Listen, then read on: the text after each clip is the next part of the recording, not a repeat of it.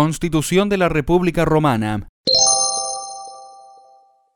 La Constitución de la República Romana o Constitución Republicana es un término utilizado por la historiografía para referirse a los poderes del Estado en la antigua Roma.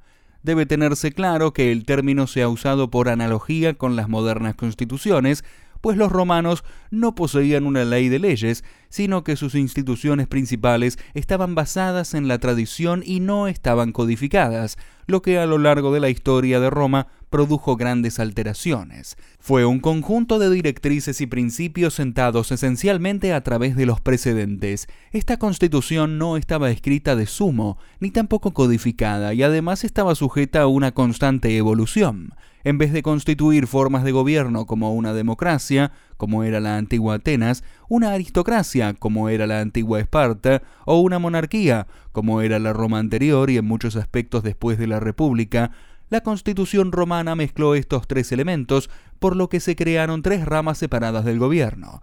El elemento democrático tomó la forma de las asambleas legislativas, el elemento aristocrático tomó la forma del Senado y el elemento monárquico tomó la forma de los muchos magistrados ejecutivos de plazo limitado. La última fuente de la soberanía en la antigua república, como en las repúblicas modernas, fue el demos, pueblo. El pueblo de Roma se reunió en asambleas legislativas para aprobar leyes y elegir a los magistrados ejecutivos. La elección de los magistrados al Senado era automática, de por vida, a menos que fuesen sometidos a juicio político.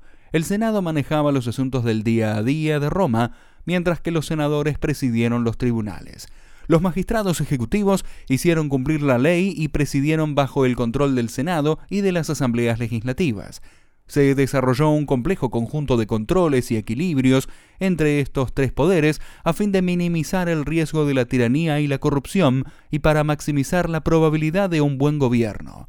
Esta separación de poderes no fue absoluta. Además, fue frecuente el de varios dispositivos fuera de la constitucionalidad. La crisis constitucional comenzó en 133 a.C. como resultado de las luchas entre la aristocracia y el pueblo común.